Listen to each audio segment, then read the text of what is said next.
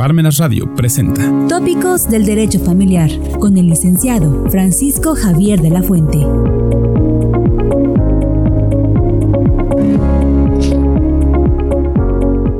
Miércoles 26 de enero del año 2022. Iniciamos nuestro programa gustado Tópicos del Derecho Familiar. Gracias por acompañarnos todos los miércoles, todas las semanas, lo hacemos con la mejor intención de que todos ustedes tengan un conocimiento ya más actualizado de lo que es los procedimientos familiares y las nuevas instituciones que de derecho de familia se están presentando. En esta ocasión vamos a continuar con nuestro tema del conversatorio internacional hispanoamericano de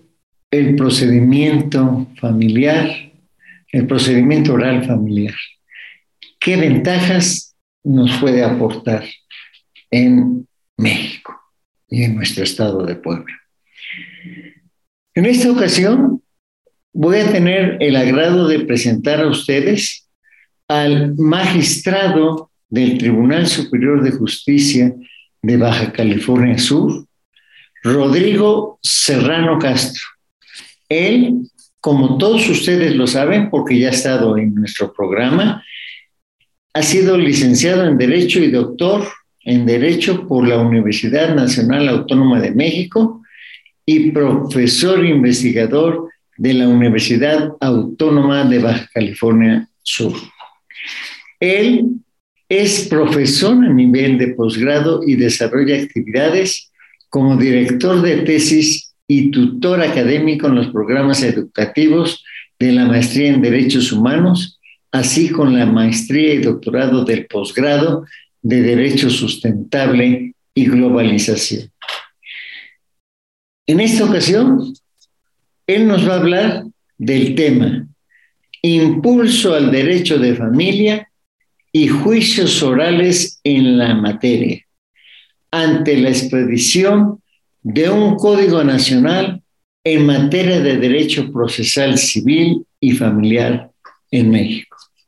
Dejo con ustedes la intervención del magistrado para que al término podamos hacer un breve análisis de lo que él nos ha comentado. Muchas gracias. Los dejo al magistrado con ustedes.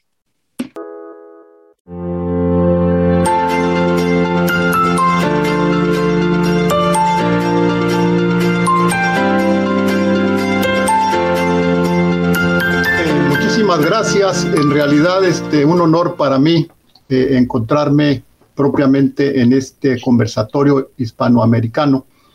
eh, que tiene como objetivo básicamente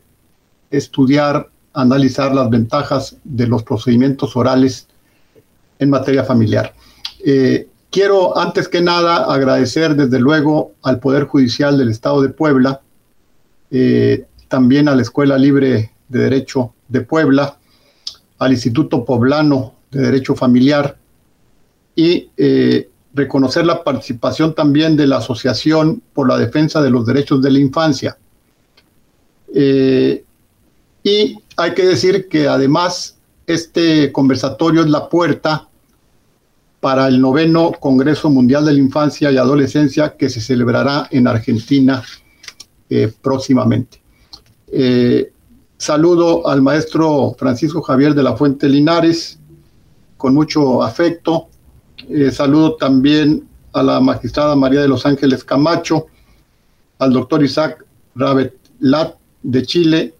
eh, al maestro Roberto Mendoza Zárate, que se ha incorporado, y a la jueza Patricia Martínez. Eh, en realidad, para nosotros estar eh, desde el primer día en el conversatorio, pues ha sido más que nada un aprendizaje. hemos puesto muchísima atención en todos los temas porque se ha tratado pues de conocer los puntos de vista jurídicos sobre estos eh, apasionantes temas, como se decían, por expertos pues incluso de diferentes países, como son este, los participantes de Argentina, de Paraguay, de España, de Colombia, de Chile, eh, y desde luego, pues quienes han participado por parte de México, eh, principalmente del estado de Puebla, que es el estado, en este caso, anfitrión de este conversatorio tan interesante y que ha resultado, insisto, como un aprendizaje para, para cada uno de nosotros. inclusive dentro del mensaje inicial que envía el magistrado presidente Sánchez eh, me quedó muy grabado y registramos una frase, porque él decía que estamos en deuda con la familia. Es decir, el Estado tiene una gran deuda con la familia en materia de justicia, porque además, eh, en efecto, el mayor número de asuntos en los tribunales eh, superiores de las entidades federativas de la Ciudad de México, el mayor número son asuntos de carácter familiar. Él hablaba de un 70% del total, quizá puede variar este porcentaje en función de la entidad federativa o si es un contexto nacional, pero en ese rango está precisamente eh, entre 50 y el 70% eh, más asuntos familiares que mercantiles, que penales, que civiles. Entonces, esto nos, pues por un lado, eh, nos pone en una situación de hacer un esfuerzo adicional, complementario, y efectivamente, como decía el presidente magistrado Sánchez, necesitamos, dice, decía él, que los abogados y abogadas debemos mantenernos en pie de revolución, romper esquemas, porque a veces las mismas leyes, las mismas normas, inclusive eh, la tradición jurídica, por ejemplo, en este caso escrita, nos ha llevado eh, a situaciones donde eh, no hay una impartición de justicia pronta, es tardada, como ya se decía aquí también, por otro lado es costosa y no hay prontitud en la resolución y en el conocimiento de los casos. Entonces tenemos que romper paradigmas y tenemos que buscar la manera de que esas leyes, que esos procedimientos tradicionales escritos, ¿verdad? Eh, que están en una etapa de transición eh, de lo escrito al oral. Se inició, pues, eh, antes a nivel de Carta Magna con los juicios orales penales, pero también hay antecedentes muy ricos ya en el país desde hace ya mucho tiempo de algunos juicios orales en materia familiar que no son nuevos, pero que sí es nuevo la búsqueda de caminos para encontrar eh, que esta forma de hacer justicia eh, se vaya uniformando eh, y vaya teniendo una mayor, este, digamos, aceptación en los órganos jurisdiccionales. De los aspectos que se vieron aquí desde el primer día, también tenemos que se habló de la Convención sobre los Derechos del Niño, que data, como todos sabemos, de hace poco más de 30 años, y que ahora precisamente el próximo sábado 20 eh, se conmemora un año más de la expedición y de la puesta en marcha más que nada de la entrada en vigor de esta Convención sobre los Derechos de los Niños. Eh, y este sábado, pasado mañana, es un aniversario más de su suscripción y también se celebra el Día Internacional de los Derechos de la Niñez. Entonces, eh, coincido yo en este aspecto con la doctora Claudia Patricia Sanabria de Paraguay, que al intervenir decía, pues que sobre todo en, los, en Latinoamérica, esta Convención de los Derechos del Niño con más de 30 años, eh, si bien es cierto, ha sido de vanguardia por otro lado, también tenemos que todavía deja mucho que desear la, la aplicación cotidiana eh, de, esta, de estas disposiciones de carácter internacional. Es decir, tenemos que poner énfasis, decía ella, en la exigibilidad, ya que en mayor o menor medida eh, los países de Latinoamérica en general eh, no han venido todavía aplicando con rigor sus disposiciones o ha habido una serie de elementos que no han permitido todavía contar con una eh, aplicación mm, pues eh, más digamos con mayor plenitud por decirlo menos. Eh, también se abordó acá en este conversatorio lo que se lo que se aborda en la agenda 2030 en materia de justicia que nos pareció muy interesante por el doctor Carlos Villagrasa y luego también eh, nos decía el propio doctor que ya en España se cuentan con juzgados especializados en niñez y contra la violencia a las mujeres y a la familia. Es decir, hay un avance eh, adicional en materia de derecho familiar respecto a la manera como hay que tratar los asuntos de los menores, de los infantes y adolescentes en relación con su familia más allá de un juzgado familiar en sí mismo, genérico, se cuenta ya con juzgados especializados en niñez en España. Eh, y luego nos comentaba también la doctora eh, Ginola Blanco eh, de Colombia que allá diversas disposiciones relacionadas con temas familiares, principalmente por lo que hace a divorcio o disolución de, del patrimonio de la sociedad conyugal, etcétera, eh, la ley ha facultado a los notarios públicos eh, en Colombia en diversas eh, ramas de naturaleza civil, rectificación de actas de nacimiento, etcétera, y que, los notarios están teniendo jurisdicciones voluntarias, una participación muy activa los notarios públicos en Colombia. Eh, también se abordó, y nos pareció muy interesante, las reglas de Brasilia, donde prácticamente, pues como sabemos, son estas 100 reglas que consagran estándares básicos para garantizar el acceso a la justicia a personas vulnerables, ¿verdad? Este, y que fue aprobado este convenio o estas reglas en Brasilia precisamente en marzo del 2008. Otro punto que nos pareció eh, muy interesante abordado en este conversatorio eh, es el denominado Índice de Estado de Derecho 2020, donde se nos dio, eh, digamos, información de estos estudios auspiciados por la World Youth Project respecto a cómo se encuentra México frente a más de 100 países en materia de Estado de Derecho. Eh, vimos con agrado que estamos en un buen lugar en materia de mecanismos alternativos de solución de controversias. Creo que se ha avanzado mucho, sobre todo creo que donde más se ha avanzado es en la Ciudad de México, tengo entendido. Eh, eh, se ha avanzado bastante. sin embargo, pues no nos encontramos muy bien calificados en otros rubros, como puede ser este, rendición de cuentas, leyes justas, gobierno abierto, orden y seguridad, etcétera. Eh, bien, pero ya ubicándonos propiamente en, el tema central que nosotros eh, vamos a comentar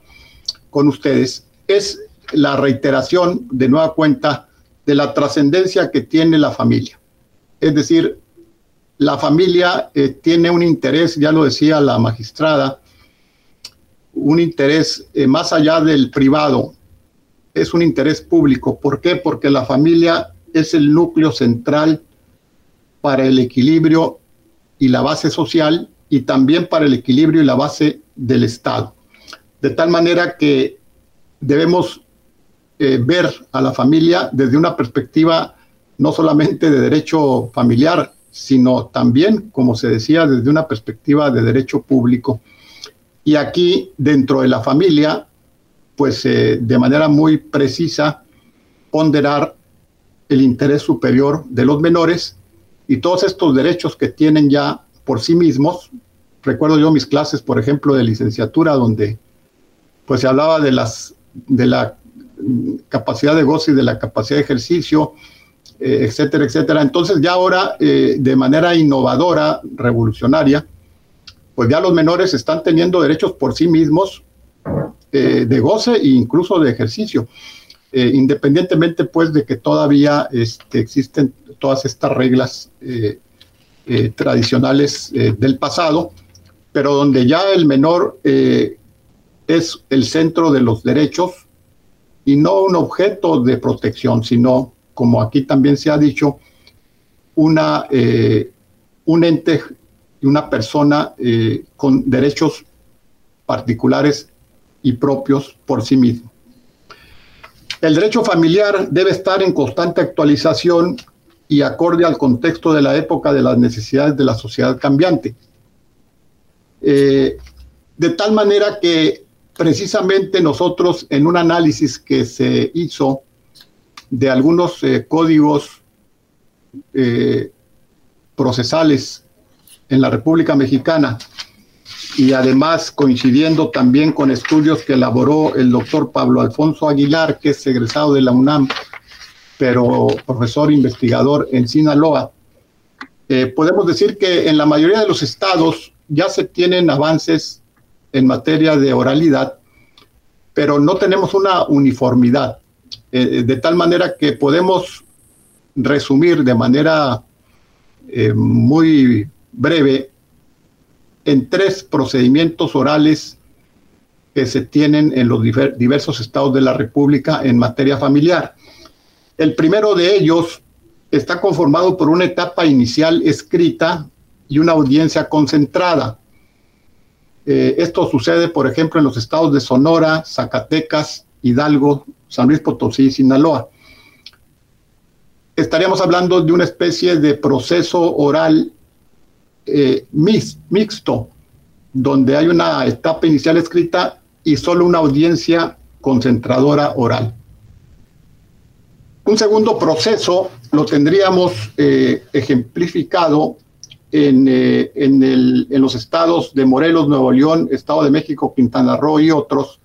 en donde aquí la fase inicial escrita continúa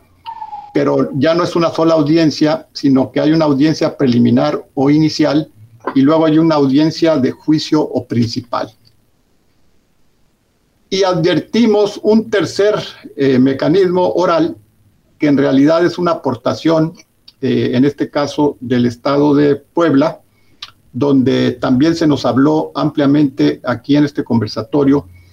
de lo denominado este, o de lo que se le denomina allá en, Puebla, que además el Estado anfitrión de este conversatorio, los juicios orales este, sumarísimos. Eh, en fin, la mayoría de los estados ha establecido en sus legislaciones diversos principios de oralidad, pero repito, hay dispersión y sobre todo que este, no en todos los estados hay un respeto por estos principios fundamentales de la oralidad o, estos principios fundamentales del derecho de familia, como pudieran ser este, la tutela judicial efectiva, la inmediación, la buena fe, la lealtad procesal, la misma oralidad, la publicidad, la igualdad, la contradicción, la continuidad y la prontitud. En algunos estados, eh, los que he mencionado, si bien es cierto, si hay ya este incipiente mecanismo oral, muchas veces no está presente el juez en las audiencias, ya sea en la, audiencia concentradora de, la primera forma de proceso que mencionábamos, o en las audiencias preliminares o de juicio o principal del, segundo tipo de proceso oral. Entonces, esto, pues algunos opinan que pudiera ser una vulneración a los principios, eh, sobre todo de inmediación. Eh, el que no siempre está presente el juez en estas eh, audiencias y desde luego pues esto implica que, repito, que no se cumpla a cabalidad los principios esenciales. Bien, por otro lado, pues ante, esta, ante este fenómeno, pues nos encontramos propiamente en este momento en México ante la necesidad de contar con una legislación uniforme. Eh, hace unos días, el pasado 2 de noviembre, en Oaxaca, se expidió el código familiar de ese estado. Eh, se suma a otros estados de la República Mexicana que ya cuentan con su código familiar, eh, entre otros Hidalgo, Zacatecas, Michoacán, Yucatán, Morelos, Sinaloa, Sonora, San Luis Potosí. Eh, creo que en los casos de Baja California y Coahuila es ley de familia. Este, seguramente se me escapa alguno. pero este, bueno, lo de Puebla es aparte porque más que nada Puebla ha avanzado mucho en una innovación en estos juicios orales sumarísimos. Entonces, eh, aquí, pues de alguna manera se confirma ya la autonomía del derecho de familia frente al derecho civil. Todavía hay resistencias, eh, pero sabemos que ya es reconocida y reconocido por propios extraños la independencia del derecho de familia respecto al derecho civil. Una autonomía no solamente didáctica o de enseñanza, una autonomía también judicial, eh, una autonomía todavía pendiente legislativa no consolidada y desde luego una, eh, digamos, un reconocimiento a que las normas del derecho familiar eh, requieren de una atención especializada por los valores que protege que protegen estos derechos de familia. Entonces, eh, podemos decir pues que efectivamente esa autonomía ya se tiene. Creo que me faltaba la autonomía doctrinal, que también ya, ya, ya se tiene. Pero, pues por ejemplo, el Código Procesal Civil y Familiar que se encuentra pendiente de legislar por el Congreso de la Unión, derivado de la reforma del 73, pues todavía eh, de los proyectos que tiene el Congreso, eh, vemos que se encuentran eh, procesalmente en un mismo ordenamiento a nivel de proyecto la materia civil y la materia familiar. Entonces, este, pues de alguna manera eh, recordemos pues que los aspectos que regula el derecho de familia pues tienen que ver con temas muy sensibles como matrimonio, concubinato, divorcio, parentesco, filiación, eh, patria potestad, tutela, mayoría de edad, este, adultos mayores también hay que considerarlo, emancipación, ausencia y presunción de muerte, patrimonio de familia, sucesión testamentaria o intestamentaria. Entonces, eh, pues definitivamente, ante esa circunstancia, sí podemos decir que tenemos que seguir abriendo brecha en el país para esta oralidad, seguirla impulsando con un ánimo innovador y sobre todo pues tomando en cuenta también este ejemplo que nos ha puesto Puebla en sus juicios orales sumarísimos. Sabemos que solamente eh, aplican en algunas acciones eh, no en todas, pero esto de cualquier manera es un avance muy importante. Según se nos decía, eh, aplican estos juicios orales sumarísimos en Puebla, que tienen sus antecedentes desde el 2005, cuando se incorpora la oralidad a un proceso para, para digamos, concluir con mayor prontitud los juicios de arrendamiento, según se nos explicaba y que después eh, vendría un giro para que se pueda conocer también de manera oral eh, actualmente ya el divorcio incausado, los juicios de alimentos, los procesos de guarda y custodia, eh, lo que tiene que ver con visitas y regímenes de convivencia, entre otros asuntos relacionados. Además, en Puebla también se nos comentaba se diseñó un novedoso eh, sistema de unidad de gestión administrativa que llevan la carga administrativa en los juzgados. Eh, no sé si este caso de las unidades de gestión sea nada más para los familiares o también para otro tipo de juzgados, que es muy importante porque efectivamente le quita al juez esa responsabilidad, esa carga y le deja la función jurisdiccional. Eh, estas unidades de gestión no dependen del, del juez, dependen de la de presidencia de una secretaría jurídica y pues vendría a ser el símil respecto al tribunal en general eh, de lo que es el Consejo de la Judicatura, donde una vez que los consejos de la Judicatura se consolidaron en México, en, entidades federativas, este, los magistrados, las magistradas están dedicados única y exclusivamente a impartir justicia y ya no tienen que ver con las contrataciones de personal, con la capacitación, con, con la adquisición de materiales, con el, el, pago de los servicios, etcétera. Entonces, esta unidad de gestión administrativa impulsada en Puebla, también creo yo que es este, algo importante y que hemos tomado nota en este, en este conversatorio.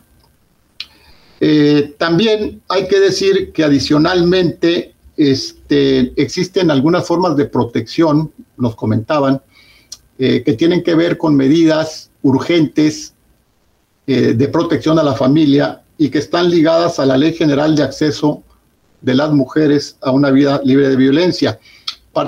prácticamente lo que se dispone en los artículos 28 y 34, entre otros, donde hay una comunicación muy expedita para que en estos casos de gravedad, de urgencia, se pueda atender este, de manera eh, urgente con una orden jurisdiccional distinta a la administrativa, que es una orden mucho más difícil de obtener, mucho más tardada, que siempre llega tarde y que, y que se burocratiza demasiado. Eh, estas formas de protección en casos extraordinarios a la familia por parte de los jueces es un elemento también eh, muy alentador y muy importante.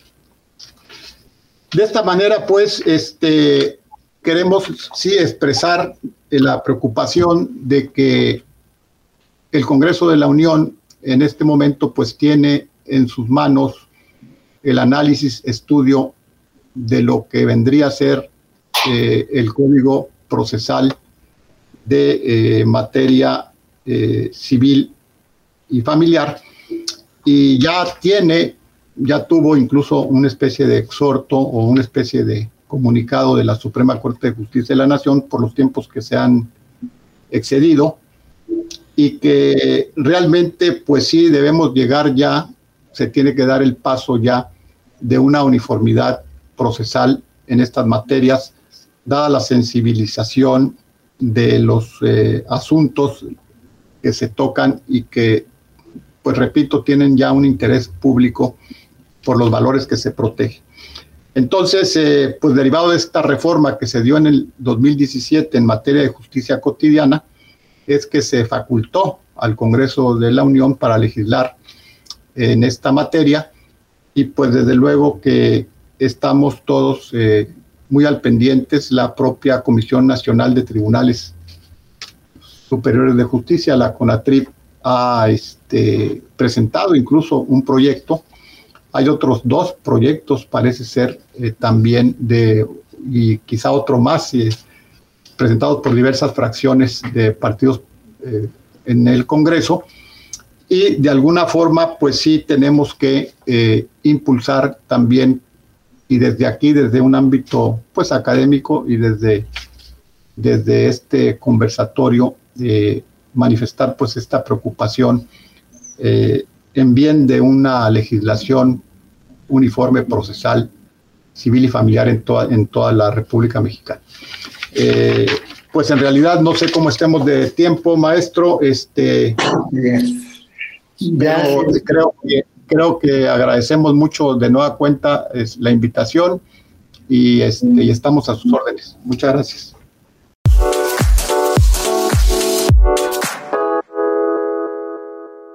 No me queda otra cosa que comentar con ustedes que en base a lo que nos acabamos de escuchar del señor magistrado de California Sur, la norma constitucional obliga a todos los poderes del Estado a dictar normas que integren el estatuto protector de la familia y al Poder Judicial concretar dicha protección al aplicar la normativa específica con la que se subsiste, con la subsistencia de una vida familiar compatible con la ruptura o la vida separada de los cónyuges. Esto nos hace pensar que la nueva expedición o promulgación de un nuevo Código Nacional de Procedimientos Civiles y Familiares nos va a dar la oportunidad en toda la República Mexicana de estandarizar todos los juicios, para que no, a conveniencia de cada uno de nosotros, estemos buscando el procedimiento más sencillo. Ya sabemos que este nuevo código está a unos meses de que se publique y se apruebe por el Congreso de la Unión. Esperemos que esto se haga realidad y sea lo más pronto posible. Muchas gracias por su atención y los espero el próximo miércoles para concluir con esta última conferencia que sustentó el maestro y doctor Roberto Mendoza Zárate. Muy amables. Hasta luego.